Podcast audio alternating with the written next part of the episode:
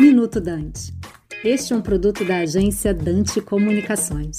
Segurança alimentar é um tema que está hoje na cabeça de todos os brasileiros e também do mundo. E o Brasil está preparado para auxiliar nesse novo momento mundial. São problemas com grãos, com insumos, com fertilizantes e com a produção desses grãos e a posterior transformação. No nosso caso, aves, suínos e ovos, nós estamos preparados para esse crescimento temos um povo vocacionado, nós temos no Brasil condições de terra, de água, de clima para aumentar a produção.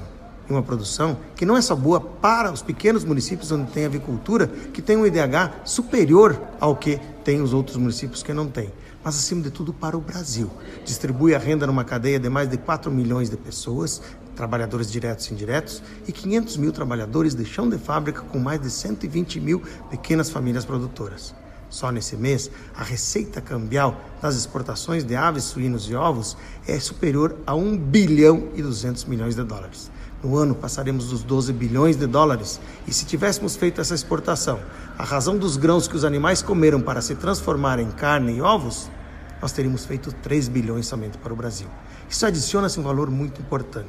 Ele tem a adição de valor social, porque distribui a renda, ele traz sim receita cambial para a economia brasileira e também faz outra coisa: preserva o meio ambiente. É uma produção com sustentabilidade e nós fizemos aqui, terminamos ontem, o Salão Internacional de Avicultura e Suinocultura, que nessa edição foi multiproteínas. Também tendo empresas vendendo bovinos, peixes de cultivo e lácteos, material genético e ovos, e suínos também e frango. Esse é o mundo do frango, o mundo do suíno, que ajuda a trazer segurança alimentar para o Brasil e para o mundo, acima de tudo, com sustentabilidade, segurança do alimento e sanidade para as produções. Aqui é Ricardo Santin, presidente da BPA, para o Minuto Dante.